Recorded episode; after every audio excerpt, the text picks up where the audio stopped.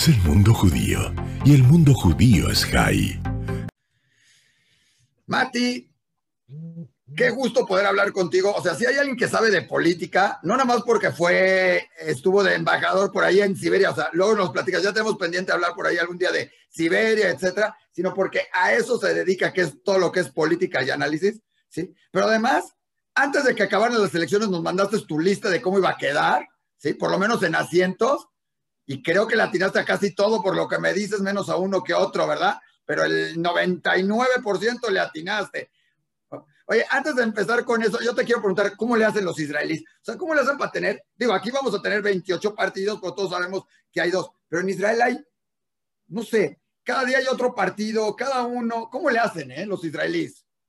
Bueno, la base de todo es el judaísmo, ¿no? O sea, en el judaísmo está claro que donde hay dos judíos hay tres partidos políticos. Solo tres, yo pensé que cuatro. Oye, pero la realidad. A veces cuatro, depende qué tipo de judío. Sí, ¿verdad? Oye, Mati, la realidad es de que hemos vivido, digo, en Israel en especial y los judíos en la diáspora, porque vivimos relacionados con esto, dos años más o menos, en donde vemos como peleas de box Vivi contra y el retador de esta semana es, ¿sí? Y cada una de las elecciones ha sido contra otro retador. ¿Sí? ¿Cómo pinta este, este año, este, estas últimas elecciones? Porque el retador pasado fue, fue Gantz, tardaron y acabaron llegando a un acuerdo que nada más fue como de palabra más o menos, ¿sí? Y que sirvió para que en el momento en que ya no le tocaba, fuera, vamos nosotras, ¿no? Digo, alguien ya lo había pronosticado, era la, la jugada política. Pero, ¿y esta vez qué sucederá? Bueno, yo creo que, o sea, para nosotros, entre nosotros es simpático hablar de las peleas políticas en Israel como si fuera una lucha del WWF, pero no lo son. O sea, no es el, eh, luchador eh, que entra y todo el mundo entra a pegarle. No se trata de eso. Estamos hablando de un primer ministro que consiguió, a través de mucha inteligencia, y de muchos trucos también políticos, eh, sacarse de encima prácticamente del 2009 hasta hoy en día, ¿verdad? Ya van 12 años, 13 años, que ese primer ministro consiguió sacarse de encima no solamente a los enemigos de otros partidos, sino a toda la gente que podía de alguna manera amenazarle dentro de su propio partido. Sí, eso es impresionante. Si hoy en día uno mira el espectro político israelí, fuera de la izquierda y la extrema izquierda, todo el resto de los partidos son gente que salió del Likud. Lieberman, Saar, Bennett, todos eran parte del Likud en algún momento y fueron a hacer sus propios partidos desilusionados en forma personal o por su ego o por sus ideas o por o, realmente ofendidos por la forma en que Vivi los trató, eh, dejando de costado gente muy, eh, con, mucho eh, peso para poder quedarse solamente con la gente que menos lo amenace. Y de esa manera, hoy en día, el, el, el país entero o el 80% de la clase política se divide entre los que están con Vivi y los que realmente no quieren que siga Vivi y hoy en día dejaron de lado todo tipo de ideologías para pasar a ser un caudillismo político de un montón de partidos que ya no se sabe hasta cuándo van a seguir separándose y o tratando de unirse en contra de Bibi. Eh, eh, dentro de eso mismo, dime algo, siendo tanto, o sea, como tú lo dices, es, se olvidaron de política. Realmente los partidos hablan y tienen diferencias políticas, porque hay, o sea, cada uno, ya, ni me acuerdo los nombres porque cada uno hay, está Yeshatid, y es este, Kadima, y es Mahar, y es cada uno, y la lista árabe, y Economics, y, y cada uno, aparte de Likud, que sigue manteniéndose, más los partidos de Cajol Belaván, más los de izquierda, como Meretz. Hay política, o, todo, pero o todo se está concretando realmente en Vivi, no Vivi. Sí no. Es decir, Vivi consiguió llegar a una posición en la cual incluso le es cómodo que, los resultados sean a partir de una base llamada Vivi no Vivi. Entonces, de esa manera, borrar las diferencias políticas verdaderas que hay.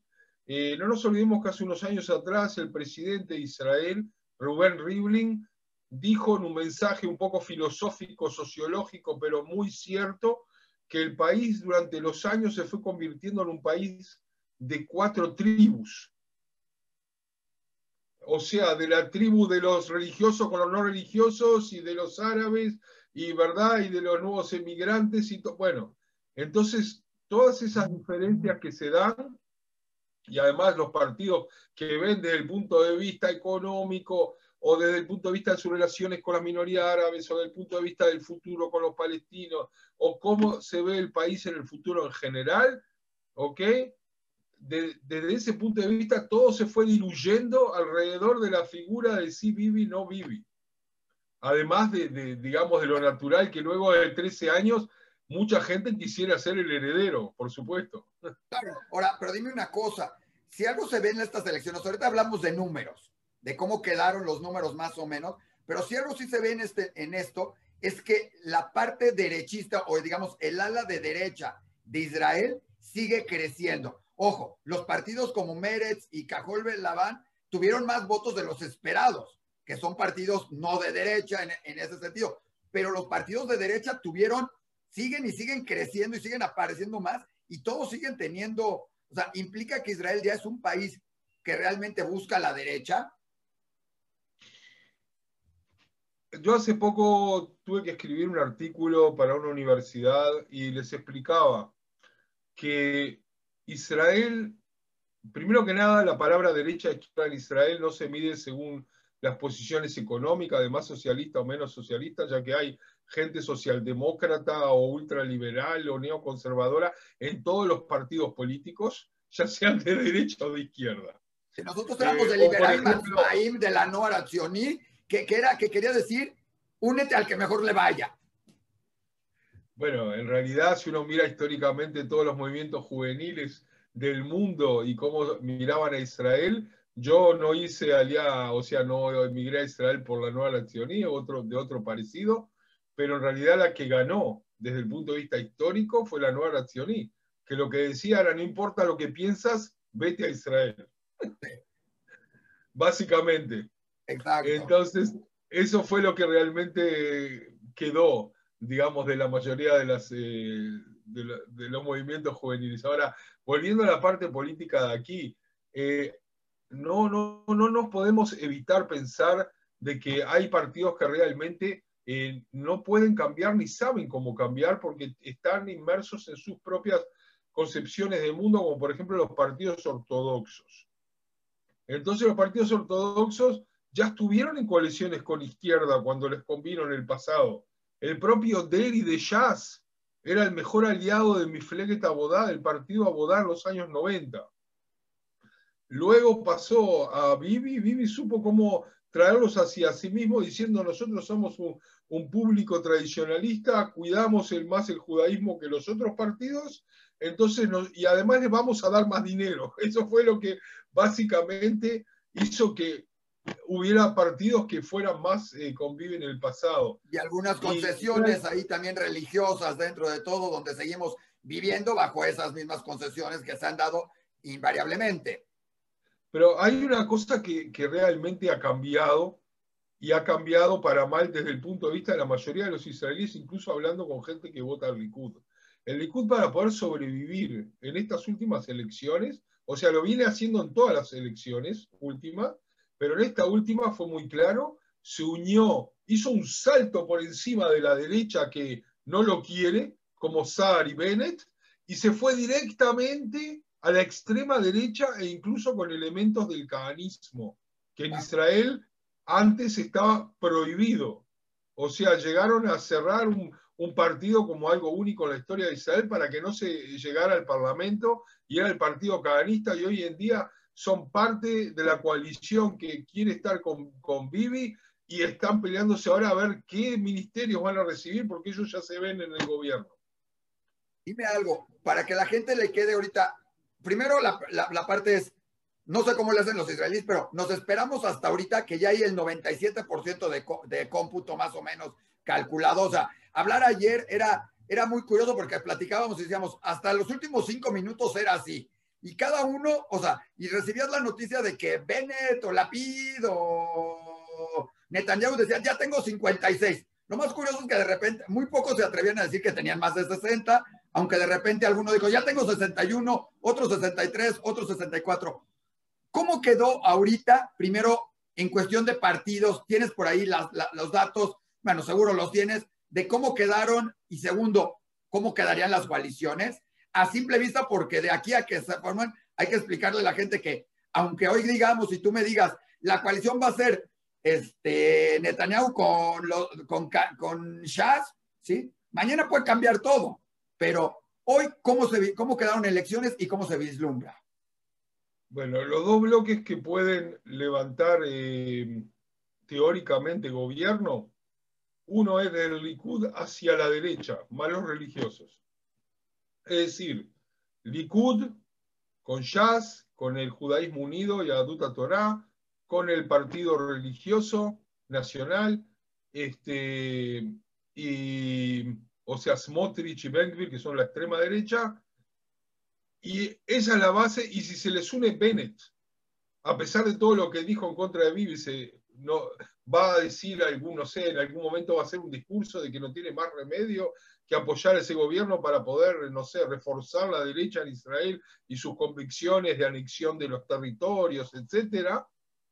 Entonces, de esa manera, si pasan los 60, 61, van a levantar un gobierno así. ¿Cómo quedaron en números esos partidos? Más o menos. En este momento, el bloque anti-Bibi son 61 y el bloque pro-Bibi son 59. Me encanta. Bloque pro anti-Bibi, está bien. ¿eh?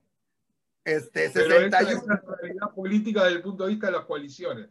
El que no se, no se sabía si iba a pasar, yo sí dije que iba a pasar, era el partido que se cindió de, los eh, árabes, que es la primera vez que un partido dice, no solo queremos apoyar desde afuera, sino que queremos apoyar desde adentro siendo parte de, del juego político.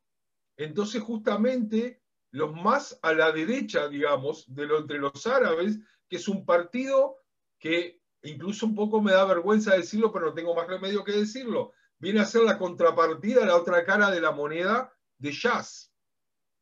Claro. Porque es un partido religioso con gente tradicionalista, pero árabe, islámica pero la Liga Árabe tuvo varios lugares, porque me parece que y no, le importa con, y no le importa con quién ir, con qué bloque, con tal de que, que le den todo lo que ellos piden. ¿Cuántos, ¿Cuántos lugares tienen? Porque ahora sí, los que menos tuvieron se vuelven de los más importantes. ¿Cuántos fueron? ¿Quiénes fueron? Porque estaba el económico, la Liga Árabe. ¿Cuáles de esos alcanzaron tener lugares? No, el económico nunca se acercó ni siquiera a un mínimo para pasar todos le pedían que se retiren, pero él siguió diciendo de que él tiene sus propias investigaciones en las cuales va a pasar de cuatro, cinco, seis, y por supuesto no llegó ni a la mitad de lo que se necesitaba para poder pasar, que es Yaron que es una persona muy inteligente, pero se ve que algo se le subió hasta aquí arriba, pensando de que realmente solito, solito podía entrar a la, a la con cuatro más. Y no lo hizo, por supuesto. Eh, y luego el que estaba por no pasar es ese partido RAM, el partido, es un partido islamista, con la base de los hermanos musulmanes, y que muchos de los... Curioso. O sea, solo en Israel puedes tener una cosa así, realmente. La verdad que sí. ¿Esos alcanzaron lugar? No, alcanzaron cinco. O sea, no cuatro mínimos, sino cinco. Yo creo que al final de todo, hasta el viernes al mediodía, cuando esté totalmente todo contado, ellos van a volver a ser cuatro. ¿Por qué? Porque dentro de esa masa que no fue contado está la masa de los soldados. Y no puedo creer que los soldados sigan manteniéndole a ese partido cinco, sino que lo van a bajar un poco. Tal vez no lo suficiente como para que tengan cuatro, pero yo creo que al final sí. Y otro que puede llegar a bajar es tal vez una bancada más de jazz, ya que los partidos religiosos también cuando se cuentan los votos de los soldados un poco bajan. Perfecto. Entonces, digamos que ahorita las preferencias las encabeza, vamos por números. A ver, echa, Likud es el número uno con qué, ¿cuántos? 30 o 29, depende cuánto va a ser el final. Sí. Perfecto. Después. Viene el principal líder de la oposición y es Yatit de la PID. ¿Que tiene 18, 19? No, tiene 18, pero ya algunas, algunas eh, piensan de que al final va a tener 17, aunque tal vez también cuando se cuenten los soldados vuelva a tener 18. Todavía no se sabe exacto. Digamos que 18. Entonces, la diferencia es, bueno, la diferencia es bastante entre un partido y otro todavía. O sea, digamos que sin coaliciones habría gran diferencia en todo esto, ¿no? Hay, una cosa básica. En los últimos dos años que se hicieron cuatro elecciones, el 25%, la cuarta parte del electorado israelí, va ciegamente a través de Bibi y el Likud. Va ciegamente, ¿qué? No se te escuchó. A través de, a través de Bibi y el Likud. Perfecto. Sí, bueno, tienes el 31% de la gente. Digamos lo que podría ser el 31% de la gente. No, un poco menos, 25% hoy bueno, día. Pero van por ahí contra un 17 que es la, el segundo que sigue siendo de derecha. O sea, no hay que olvidar que la pides de derecha también. Después, ¿quién vendría? No, en Israel se considera de centro izquierda. Ah, bueno. Lo que sí, lo que, claro, cuando uno, si uno habla del tema de cómo se relaciona con el futuro de las relaciones con los palestinos, entonces no es de izquierda, pero tampoco es de derecha.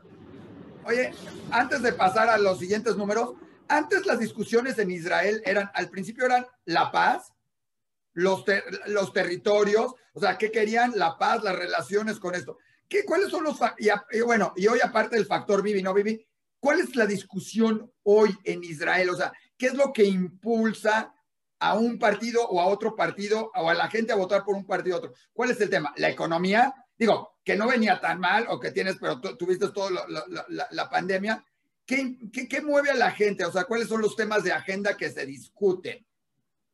Mira, eh, una de las cosas eh, interesantes que últimamente veo que la gente eh, discute también en las redes sociales es si la economía está tan bien, entonces ¿por qué no votar a Vivi? Es como decir, si la economía está tan bien en la mayoría de los países de Europa Occidental o de Estados Unidos, ¿cuál es la razón para no dejar en el gobierno a Trump o a la gente que está en Europa durante 20 o durante 30 años? o sea, por algo la gente vota a otros, porque los números macro pueden ser buenos. Eh, digamos que, que las agencias internacionales que dan créditos a Israel no los bajaron a pesar de la pandemia, a pesar de los problemas económicos, a pesar de los 50.000 negocios que se cerraron, el millón o casi millón de desocupados, etcétera, que teóricamente va a ser difícil recuperar. Y sin embargo los dejaron con la misma línea de crédito. Todo es verdad, pero eso es en macro. En micro es la gente que vive aquí. Son más de 50.000 negocios que quebraron, mucha gente que, que está desocupada, pero no solo eso, sino el mal manejo de la pandemia desde el punto de vista de cómo eh, eh, dar incentivos para ciertos sectores de la sociedad para mejorar a pesar de los problemas y mucha gente lo ve como mal manejado. No quiere decir que lo vean mal manejado por Bibi, pero en general la gente lo ve como mal manejado por sus ministros. La mayoría de los ministros de Bibi están muy mal vistos. Y justamente la mayoría de los ministros de Gantz, que era la mitad de ese, de ese último gobierno que hubo, a pesar de que se, se, se quedó con un partido chiquitito, pero tuvo ministros muy buenos, que algunos van a quedar ahora, otros van a desaparecer. Es, es complicado, pero eso es eh, lo que es un, un, sistema en el cual la coalición es la que manda y no solamente el partido que sacó la mayoría de los, este, de los votos. Entonces, en este momento, si yo te digo en forma así, mirando los números, hay solo una conclusión. Nos vamos a las quintas elecciones. ¿Septiembre? Octubre. ¿Octubre? O sea, no va a haber manera. Es muy difícil. ¿Cómo, va, para, cómo vas a unir a, a Meretz o al partido eh, islamista con Bennett para hacer un grupo anti-Bibi y hacer una coalición de más de 60? A ver, oye, la, la, votación en cuestión de números, bajó de gente, subió. ¿Cómo están los israelíes? Porque eso de votar cada cuatro, seis meses no, bajó, bajó de un 71, 72, bajó a un 67. No sigue siendo un número muy alto a nivel mundial en cuestión de la gente involucrada en una votación. Sigue siendo bastante alto en, esos sentidos. Eh, bueno, mira, por, lo menos hay una cosa que hay que decir, el 99,9% de todo el proceso democrático, eh, y eso es algo para sacarse el sombrero con todos los problemas que hay en Israel, fue limpio, fue derecho, fue sin eh, violencia, sin muertos, sin heridos, sin nada, a pesar de todo lo que, lo que se movió aquí. Y sin reclamos de fraudes. Se encontraron, solamente se encontraron algunas Ahora hay algunas quejas eh, que se han demostrado además de que gente que pertenece más que nada al Likud en los eh, asilos de ancianos ayudaron, entre comillas, a algunos ancianos a poner la papeleta eh, ah. correcta. Está bien, hija. Una pregunta ahí. Nos quedamos. Primero está el partido de Netanyahu, Likud. Luego está el de Bennett. ¿Le sigue? No, está el de Lapid segundo. Perdón, Lapid, perdón. Luego en tercero está. Ah, luego están los partidos eh, como Jazz o Yaduta Torah que tienen 9 y 7. Sí. Y, y, luego están todos los partidos, todos los otros que todos recibieron. Lieberman, Bennett, Gantz, Abodá, Meretz, todos recibieron 7-6, 7-6, 7-6. Hijas. ¿eh? dime algo, ¿se puede cambiar esta tendencia? ¿Qué se puede hacer? Porque me dices, muy bien, la tendencia es que a lo mejor lleguemos 60-60, ¿sí? O que a lo mejor, invariablemente, a lo mejor si se llega el 61-59, muy idealistamente se llegue, pero es la coalición demasiado frágil, porque con que uno se levante en la mañana, ojo, y que quede muy claro, se levanta en la mañana uno y dice, yo me salgo, yo me cambio de lado y ya no apoyo el gobierno, se cae el gobierno. Se puede, se ha, inventado algo en Israel, se ha pensado algo para qué, porque llevamos dos años, pero esto puede ser dentro de octubre y la broma sea, bueno, ahora nos toca en julio del año que entra y ahora nos toca en, o sea, seguir con esto porque no se vislumbra ni siquiera alguien que pueda, aún no estando Netanyahu, me voy. O sea, si yo tirara esto, miraría que tampoco sin él podría haber algo en este sentido.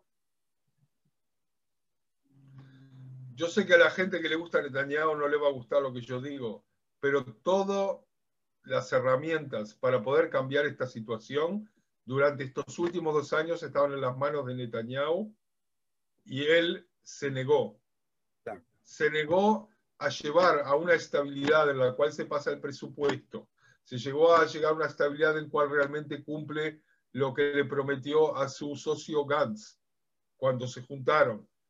O sea, entonces, y lo hizo adrede y lo hizo con un, solo objetivo, que es estar siempre de crisis en crisis y de gobierno temporario en gobierno temporario, que eso quiere decir solo una cosa, que cada vez se pasa más para adelante y para adelante y para adelante su juicio. Entonces, todos sabemos, realmente, que eso está en, la, espera. Eh, o sea, no quiero decir algo dramático como Dr. Jekyll y Mr. Hyde, pero estamos hablando de una persona que por un lado es un genio político, incluso un genio de, las relaciones internacionales, y por el otro lado una persona que por problemas personales está enloqueciendo a un país entero hace dos años. Sí, la solución sería lo mejor. si no estuviera él, ¿quién ocuparía la, quién sería el líder en el Likud? ¿Tú qué dirías? primero que nada, él ya hizo explotar el Likud muchas veces para que se vayan toda la gente que lo amenazaba. Pero Mucha de el partido fuerte. Sí, pero vuelve. Sí, no, el Likud cuando lo tomó Bibi eh, antes del 2009 tenía 12. Es decir, llegó a levantarlo, ¿ok? Por, porque se vino abajo Kadima y todo lo que había en esa época. Pero digamos que el Likud primero va a caer y luego se van a volver a unir los átomos que se fueron hacia afuera, o sea, Sar y Begin y Meridor, o sea, Meridor ya no, está viejo, pero un montón de, políticos que eran del Likud van a volver y también de los nuevos hay varios que en algún momento este, va a salir de ahí un nuevo, eh, un nuevo líder. Vaya a saber si no va a ser el propio Sar luego de que vuelva.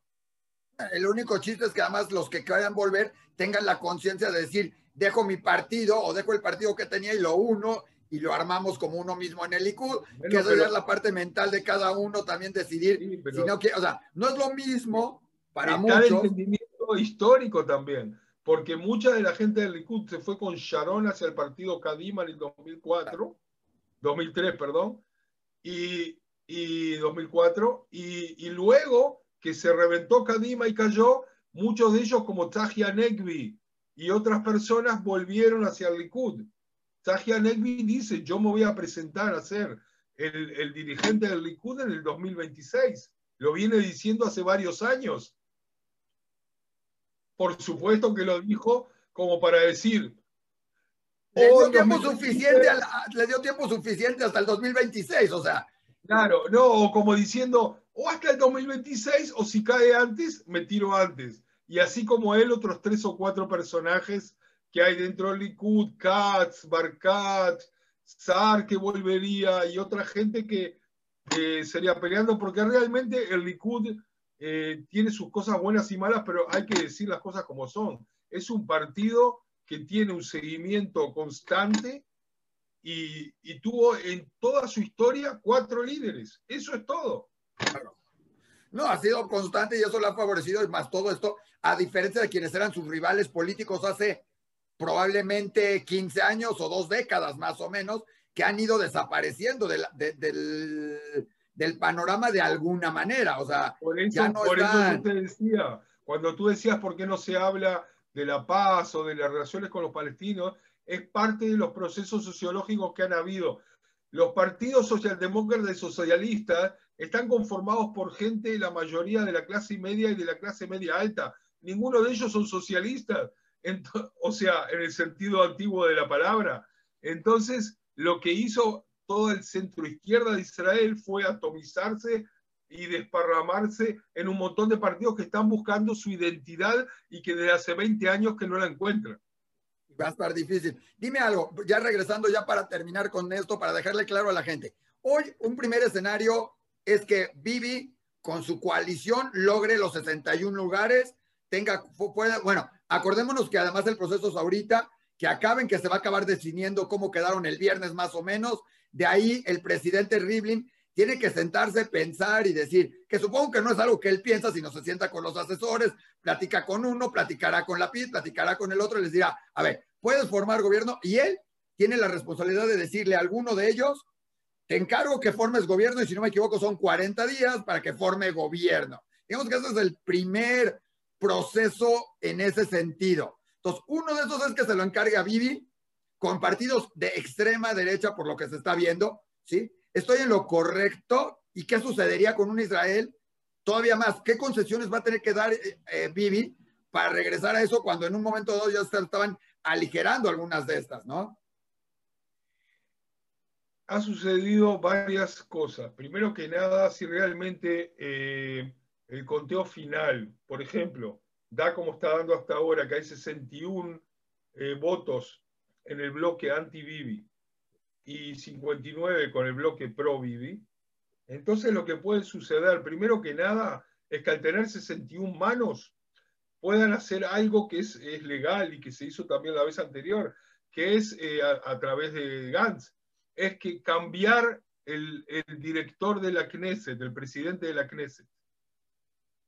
Y cambiando el presidente de la Knesset, cambian también los directores de las distintas comisiones, incluso en el gobierno interino, y de esa manera obligarlos a, cambiar las leyes y cosas que puedan haber, como por ejemplo, tomar una ley, una ley que si vamos a las quintas elecciones, se cambia la ley en la cual una persona que la están acusando de corrupción no puede presentarse. Que era lo que quería hacer Gantz, en las elecciones a, no ir, a no ir a unas quintas elecciones y aceptar un tipo diferente de coalición. Ahora, otra cosa que pueden hacer la gente que está en contra de Bibi es juntarse en bloque técnico. Imagínate que a partir de la semana que viene, eh, Guidon Sar, Lieberman, Lapid y no sé quién más, y Abodá se juntan todos en un bloque de 40, 40 y pico de bancadas son más que las 30 de Bibi, entonces Rivlin les tiene que dar a ellos para formar la coalición. Y eso es algo que se puede hacer, incluso los bloques técnicos luego se pueden separar nuevamente. Así que el bloque técnico presentarse como un partido puede ser que ocurra. Y ahí vamos a ver también cómo se comporta Bennett. Yo creo que Bennett de cualquier manera va a seguir siendo independiente, entre comillas, y al final yendo con Bibi. Y una gran eh, pregunta que se hace es increíble de tener que estar viendo, bueno, pero están elegidos democráticamente, si lo van a dejar entrar de alguna forma con el apoyo de este partido islámico para formar un tipo de gobierno o el otro. Y realmente eh, va a ser un caso único en la historia de Israel, porque como dijo gente de la derecha, dice, el día que haya que tirar, eh, eh, haya que responder sobre ataques en Gaza, vamos a preguntarles al partido islámico si nos permite o no, o si se va del gobierno. Es sus cuatro, cinco o tres votos, ah. es tan mínima la diferencia que sus cuatro, cinco, tres, los que acaben, pueden ser la diferencia, igual que los partidos de extrema religiosos, igual que cada uno. O sea, cada uno de los votos puede, y cada decisión es otra vez, me voy o no me voy, porque además no está determinado que si ya queda el gobierno, o sea, a diferencia de otros países donde se dice, ya quedó el gobierno y este quedó y va a quedar cuatro años, no, no se calle el gobierno aunque cambie. Aquí sí, aquí, que la gente le quede muy claro que aquí sí, como dijimos, si uno se levanta y dice, el islámico, no me gustó que hiciste esto, me salgo del gobierno, ¿sí? Me voy con el otro, ¿no?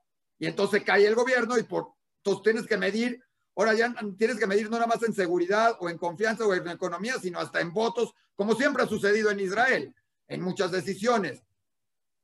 Lo que puede suceder, y es algo que es muy plausible, es que se, esta vez se lleve adelante el gobierno que no se llevó adelante la vez anterior con Gantz. O sea, un gobierno que tiene a toda la gente que se opone a Bibi con, como gobierno de minoría pero que tiene los votos desde afuera de apoyo de los partidos árabes. Puede ser que esta vez se junten todos, incluso sin Bennett, todos los que están en contra de Bibi, desde Meretz hasta Sar, se junten todos y les pidan a los árabes que los apoyen desde afuera y pueden poner, escribir cláusulas como por ejemplo que en casos de votos sobre salida de guerra o algo, cada uno tiene libertad de votar lo que quiere, etcétera. Y puede ser que se levante en Israel un gobierno que tenga una mayoría de votos de 60 y pico, pero que el gobierno esté formado por menos de 60, por ejemplo, por 54 personas. O por menos, como puede ser el caso de 18 o de 17 o de 16, que sea el bloque fuerte que esté controlándolo.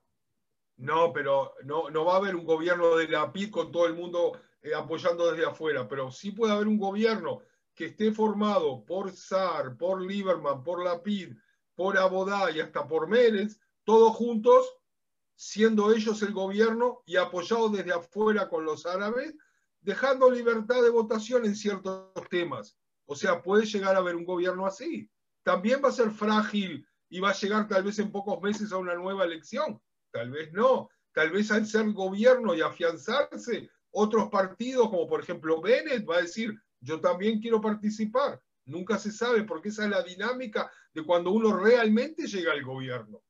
Claro. Ahora, lo que no va a volver a suceder es una alianza como la que sucedió con Gantz y con Netanyahu, donde la gente ya se dio cuenta que lo que quería Netanyahu era esos, y en el momento en que ya no se pudo, pues, creo que Gantz no llegó a ser primer ministro real ni un solo día.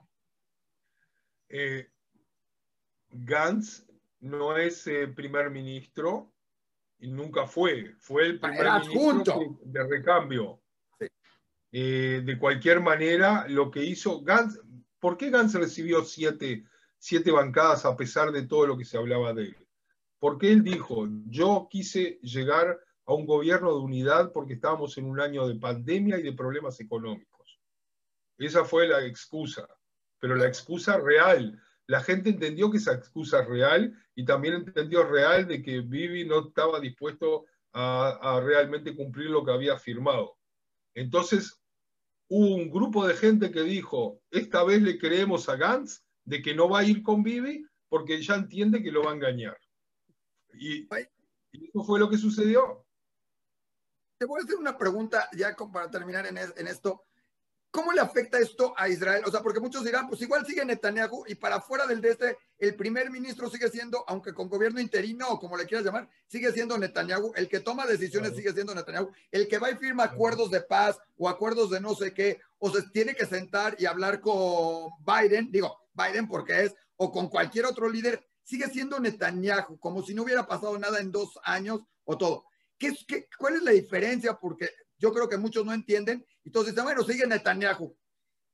sabemos que no pasa presupuesto, pero ¿cuál es la diferencia en cuestión de gobierno en todo eso? Porque el primer ministro sigue siendo él. Y si se van a unas quintas elecciones de aquí a septiembre y a unas sextas o a unas séptimas, las que fueran, seguiría siendo el primer ministro interino si quieres, pero sigue siendo el primer ministro.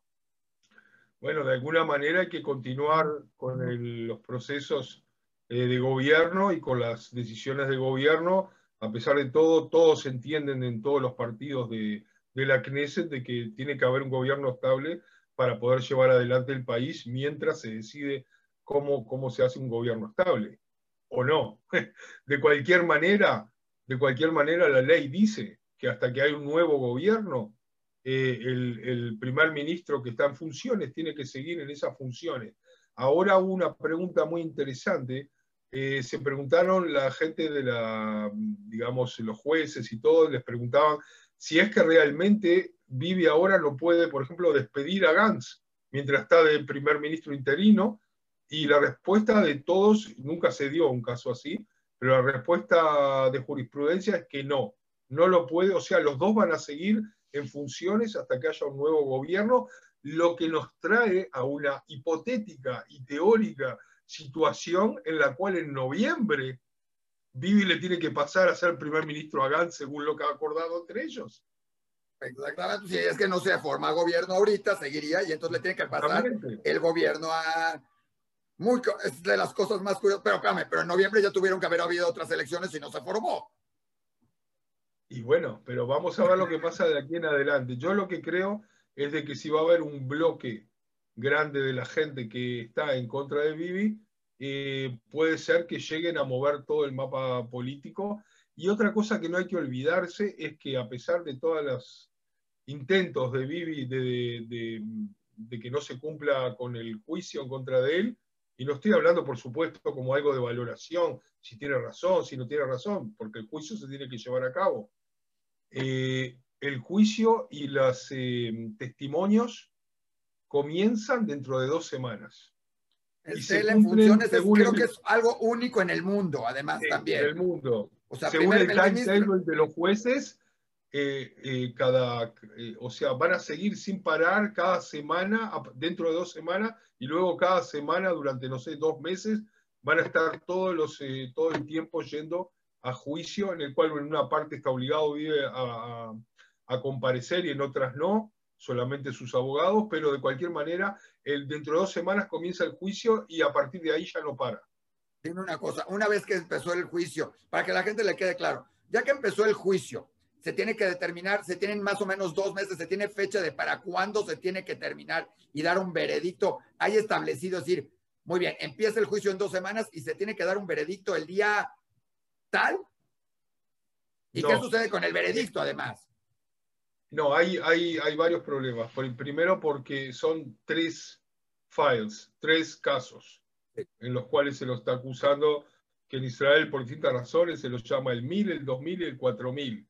Había un 3000 también que Vivi tuvo la suerte este, de que no se lo acusaran, que fue el de la corrupción para comprar submarinos. Este, en la cual 16 personas que estaban a su alrededor, incluyendo su propio primo, todos están acusados de corrupción, menos él que teóricamente no sabía de qué se trataba. Eh, entonces se lo acusa del caso 1000, 2000 y 4000. Son tres casos en los cuales, por ejemplo, en el 4000, que es el más difícil de todos, en el, en el cual se trata de, de cambio de eh, influencias en los medios de comunicación, a cambio de regulaciones para el dueño de, esos medios de comunicación, que, teóricamente le reportaron cientos de millones de shekels de ganancias. Este, entonces, eh, ese juicio, por ejemplo, tiene más de 600 600 eh, personas que tienen que comparecer para dar su testimonio, solo en ese juicio. Entonces uno puede, uno sabe cómo empieza, pero no sabe cómo termina. Se calcula que entre los tres juicios, hasta que se terminen los tres, va a llevar más o menos un año y medio a partir de que empiecen dentro de dos semanas, y si es que no hay otro tipo de, eh, de trabas. Claro. Que eso es lo que dice salga alguno. la oposición. Eso es lo que dice la oposición. La oposición todo el tiempo dice, sí, eh, y lo que dice Gantz, dice, si yo no hubiera estado dentro y no hubiera tenido el Ministerio de Justicia, ya estaríamos en una posición en la cual el ministro de Justicia hubiera dicho que hay que cerrar el juicio contra Bibi. Y hay formas de hacerlo. Claro. Por ejemplo, si él va a dar un contralor, a poner un nuevo contralor de la nación, que en este momento se lo odiado Mandelblit para Bibi, ¿ok? Que es una persona que él la puso y que luego eh, fue el que dijo que había que llevar a Bibi a juicio. Este, si él lo cambia, consigue cambiarlo, el nuevo puede decir, me va a llevar mucho tiempo aprender todo esto, mientras tanto se cierra el juicio y lo puede cerrar, por ejemplo, por dos años. Entonces, de esa manera, con esos trucos legales, tal vez el juicio se lleve más años. Y por eso la oposición se, unió dentro de esa figura anti-Bibi eh, respecto a esos temas y dejando de lado los otros temas tan candentes de Israel, como por ejemplo cosas chicas como la guerra, la paz, la economía, ciertos temas que andan por ahí dando vuelta a la sociedad israelí. Me encantaron tus, me encantaron tus temas chiquitos, está bien. ¿eh? Esos, ¿qué pasa? Está más interesante todo lo demás de las notas curiosas, ¿verdad? Este, dime ya, ahora sí, ¿Cómo lo viven ustedes los israelíes? Porque aquí algunos lo seguían día a día, cada momento y todo, y en la diáspora se vive diferente. ¿Cómo lo vive el israelí? Es, está intenso en esto, está metido. Sabemos que el israelí, todos hablan de política, no importa qué opinen, hablan de política, hablan más que de fútbol a veces, pero todos tienen una opinión de política, o dos o tres opiniones, depende con quién se junten. ¿Cómo lo viven los israelíes? Todo esto. ¿Tú cómo lo vives que además estás inmerso en el mundo político? Eh, yo lo vivo, creo que como todos los israelíes, es decir, hay algo, tengo que decir algo aquí a nivel personal. Vivo, eh, desde esta semana se cumplieron 41 años desde que llegué por primera vez a Israel, eh, en marzo de 1980. Desde aquel entonces en que yo llegué a Israel y veía como mucha gente que viene por primera vez a Israel, a israelíes discutiendo, ¿verdad? Uno hablan en hebreo y parece que se van a agarrar a las manos muchas veces. Mucha, y la gente lo que no entiende es que es una forma de ser y que la gente incluso por más pasión que ponga, al final la violencia es casi inexistente, casi, por suerte, y a pesar de todas las divisiones y de todos los tipos tan heterogéneos de población que hay en Israel. Eh, se puede contar con los dedos de la mano los casos de violencia este, en elecciones o, o sea, más que nada violencia verbal, hoy en día violencia de las redes, pero, pero en realidad el israelí es pasional, habla de la política, de sus posiciones, de los, porque están todos en lo cierto, no importa lo que tú eres, siempre estás en lo cierto. Eh, en fútbol se dice que son todos eh, directores técnicos, aquí son todos primeros ministros, este, ojalá hablaran más de fútbol, se habla muy poco de fútbol, no tiene mucho de qué enorgullecerse, pero bueno, este, digamos que el israelí es nervioso, eh, siempre está impaciente, eh, eso es en la vida en general y cuando se trata de la política también. Eh, tiene su parte mala, pero también tiene su parte buena. Yo soy de origen uruguayo, me encanta el Uruguay, pero cuando vuelvo a, voy a Uruguay a la semana, estoy muy aburrido porque la gente la veo muy demasiado apática. Claro, es una forma de te lo digo, en México tampoco. Todos hablamos de política porque vienen unas elecciones en unos en un mes y medio, dos meses. Sí, en junio tenemos una elección importante, es intermedia por cómo se funciona el gobierno. O sea, aquí vamos a escoger a la Knesset, por decirlo de alguna manera, pero el presidente sigue siendo. O sea, aquí no hay cambio en eso, es diferente y no están, o sea, sí lo oyes porque hay muchas situaciones que se han ido dando, pero no es, y, la gente discute todo eso, pero no al nivel de lo que sucede en Israel, y menos porque además aquí es otro rollo y afortunadamente se ha ido metiendo y es interesante, es, es divertido platicar de política y dar tus puntos de vista, aunque muchos somos negros, o sea, muchos es negro-blanco, ¿no? Como sucede en Israel, pero lo que sucede en Israel con elecciones cada cinco, cada seis meses, creo que no, no lo hemos visto en ningún lado. Y además es una, es, es la, la sal y la pimienta de los israelíes, yo creo en eso, que ya viven con eso, discutiendo de otras cosas, pero es el tema de, de plática para estar viendo qué va a suceder dentro de seis meses. Y esperándolo, yo creo que ya hasta lo esperan decir, bueno, si cae el gobierno nos vamos a otras, porque está divertido, ¿no? Y nos da de qué platicar. No está nada divertido. no solo que no está nada divertido, sino de que las elecciones cuestan alrededor de 4 mil millones de dólares al, digamos, a la hacienda, desde el punto de vista de los gastos más las pérdidas por días de trabajo, etcétera. Eh, eso, eso es realmente no hay tanto dinero para, para desperdiciar y menos que menos luego de un año de pandemia en el cual el Producto Bruto Interno se achicó y se, docenas de miles de millones fueron dados en forma gratuita solo para poder mantener a mucha gente flotando y no cayendo en pobreza. Entonces, este, de esa manera, eh, no, no es la mejor manera de salir adelante con el país. Todo el mundo lo sabe, todo el mundo está de acuerdo, pero nadie está dispuesto a dar el brazo a torcer eh, para, para que lo que no cree políticamente sea el, el que gane y bueno, y estamos en un empate que aquí se le llama el empate 0 a 0 porque nadie sale ganando. Claro. Oye, ¿hay alguna manera en algún momento de la historia en que se pueda cambiar este sistema? ¿Alguien lo ha propuesto, se ha dicho? O sea, el que alguien diga, a ver, eliminemos a los primeros, vámonos una segunda ronda, estoy inventando, o el que tenga más votos es el que gana, o whatever. O sea, algunas cosas así, hacer alguna modificación en un futuro eh, hubo, en los años 90 se cambió el sistema, hubo solo dos elecciones con el sistema en el cual este, se podía, hoy en día si uno vota, por ejemplo, a, a Lapid o al Likud, este, está votando al, número uno de la lista más, más la lista. Eh, cuando se votó en, los años 90 a Barak en el 99 y luego que ganó este, Sharon, este, las dos veces fueron se votaba al primer ministro y se votaba al partido por separado. Entonces, podía ser un primer ministro que sacara muchos votos y su propio partido le quedaba chiquito. Entonces, cuando vieron de que ese sistema tampoco era lo ideal y, este, y, luego cambiaron.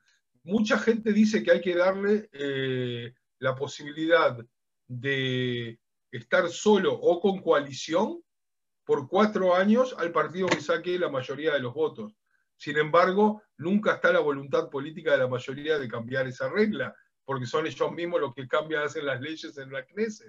Entonces, eh, digamos, hay durante docenas de años gente que quiere que haya una constitución para que haya cosas claras, y en general siempre se topan con cosas como, por ejemplo, que si la constitución le da una igualdad a todo, entonces los partidos religiosos se ponen enojados, se enojan por, por ciertos puntos que los que no están de acuerdo. Entonces, seguimos con el sistema israelí de los arreglos, las coaliciones y el famoso status quo.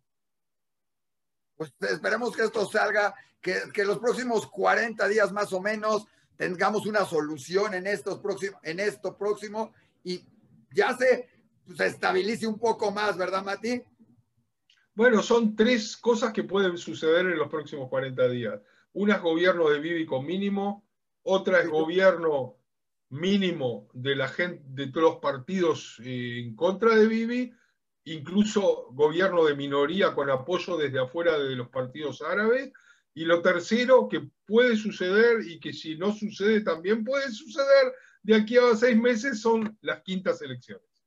Porque además acuérdense que primero se les da el gobierno a uno, si no lo puede se le da el segundo, ¿sí?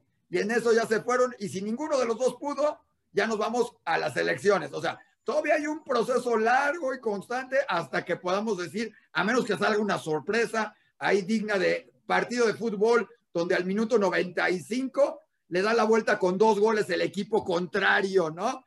aparte de que suceda eso, este, si no hay una de esas cosas curiosas, ¿sí? Tipo el América contra el Cruz Azul aquí en alguna final, por ahí la buscas y te lo digo, que en el momento 95 le demos la vuelta, ¿sí? Digo, eso es ser un equipo grande, si no sucede algo como eso, quién sabe qué sucederá, ¿verdad? Bueno, eh, Benny Gantz lo intentó uniéndose en una especie de unión nacional con Bibi y sin embargo, eh, a los siete o ocho meses tuvo que dejar todo y volver a ir a, las elecciones porque se dio cuenta de que eh, por lo menos de un lado este, no estaban dispuestos a cumplir lo que habían firmado. Algo se tiene que firmar algún día, tienen que firmar el decirle, ¿sabes qué? Ya no importa que digas, ya quedamos y así nos quedamos durante X tiempo y a ver qué sucede. Pero como dijimos, donde hay dos israelíes, hay cuatro, hay cuatro partidos, porque cada uno tiene su partido y hay 16 opiniones, porque además dentro del mismo partido ni siquiera cada uno de ellos se apoyaría a lo mejor. Entonces, ¿eh? y falta lo que digan en sus casas, ¿no? Pero hay una cosa que es curioso, y nada más, es que dentro de todo esto, también la mujer ha crecido dentro de la parte política, o sea, sabemos que Israel ya tuvo una primer ministro, pero también la influencia de las mujeres, también hay muchas más dentro del gobierno y dentro de toda esta contienda, ¿no? hay algo muy gracioso, entre comillas, es que, digamos, las mujeres más feministas están del lado teóricamente izquierdo del mapa político, como por ejemplo Merab Mijaeli, la que ganó y, llevó realmente a una buena, este, un buen resultado al Partido Laborista, de prácticamente cero lo subió a siete, ¿eh? que hoy en día se considera bueno a siete cuando hasta hace solamente no 40 años, sino hasta hace solo 10 años tenían 24. Eh, pero de cualquier manera tiene un discurso muy, muy feminista y sin embargo, donde más eh, se está moviendo la cantidad de mujeres que están entrando es en la extrema derecha.